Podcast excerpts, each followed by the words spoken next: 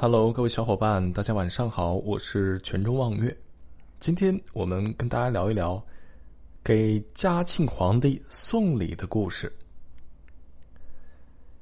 一八一六年，也就是清朝的嘉庆二十一年，有一支来自英国的外交使团不远万里来到了北京，他们是给嘉庆皇帝送礼的。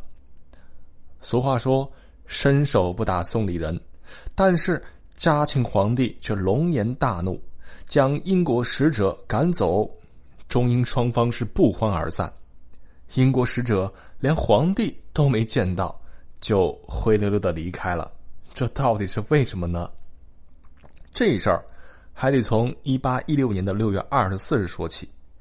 嘉庆皇帝得到了两广总督董交曾的奏报。说英王思念高宗纯皇帝，就是乾隆皇帝的恩王，仰慕大皇帝仁圣，遣使近期，以书呈进。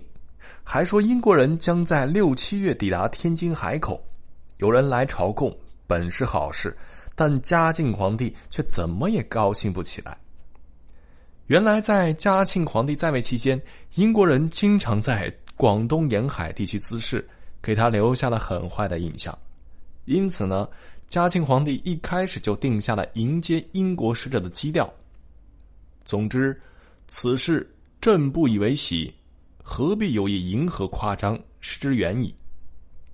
后来，嘉庆还通知直隶总督，如果英国以朝贡为名要求开放口岸，那就先行驳斥，别留客气。说完清朝，我们再说说英国，他们为啥要给清朝皇帝送礼呢？英国此次派遣使者的根本目的，自然还是为了在华的经济等权益，直接原因则是为了消除清朝对英国的不佳印象。但在英国人看来，他们根本是不来朝贡，而是对中国进行正常的外交访问。一八一六年的七月二十九日，英国使者的船队。抵达了天津海口，此次使团正是名叫阿美士德，出身英国贵族，副使司当东是英国驻华大使，能说汉语，书写汉字，是个中国通。嘉庆皇帝在八月一日任命工部尚书苏伦格为钦差大臣，负责接待英国使团。清朝甚至已经筹办好了各项的觐见事宜，但苏伦格却与英国使团。展开了激烈的争论，其核心就是见到嘉庆皇帝后，使者们应该采用什么礼节呢？清朝方面坚持，英国人必须向皇帝行三跪九叩的大礼，并且要预先演习。这个遭到了英国人的坚决反对，他们认为英吉利礼节与天朝不能相似，在国王前祭冕冠、跪一期、一扶手。也就是单腿跪膝之礼。后来经过争论，英国人决定采用九跪一膝、九一扶手。嘉庆帝闻讯后是非常的生气，仍然下令督促英国人采用三跪九叩之礼，并增派何世泰等人负责开导。关于礼节问题，中英双方争吵了将近一个月的时间，但依然没有达成一致。此时出现了一项非常滑稽的一幕。清朝大臣何世泰想采取非常手段蒙混过关，于是嘉庆帝在何世泰的忽悠下，决定八月二十九日接见英国使团。原来何世泰想采用疲劳战术，二十八日晚就带着英国使团从通州出发，经过数个小时的颠簸，于二十九日凌晨五点抵达圆明园。